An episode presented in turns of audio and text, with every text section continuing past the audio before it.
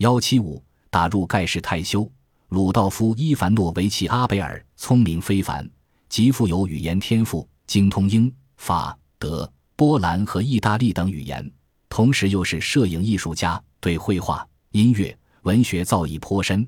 他交际手腕高超，和各种各样的人物打交道都能应付自如，真是个人见人爱的人物。二十刚出头，他就在莫斯科一所中学教授英语、德语和波兰语。他讲的德语。甚至连德国人也发现不了他原来是一个俄国人。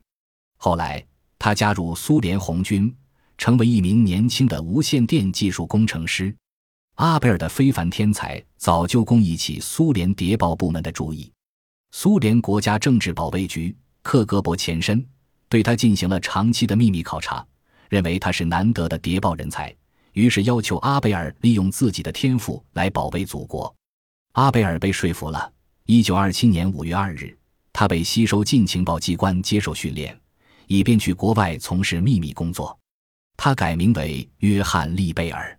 德军一九三九年底进入波兰以后，这位年轻的德国人约翰·利贝尔从伏尔加地区迁居苏维埃立陶宛共和国首都里加。户口册上记载，他是一个汽车修理工，父母在俄罗斯双亡，只身一入无处可投。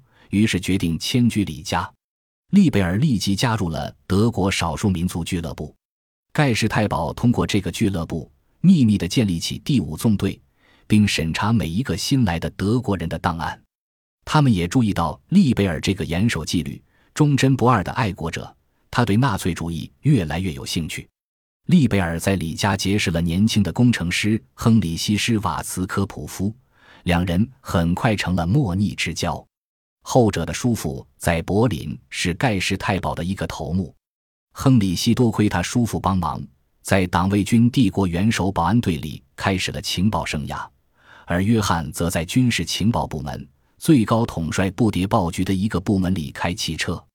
德国一九四一年六月进攻苏联之后，约翰的生涯发生了转折，他同集结在波兰的军队一起被派往东线。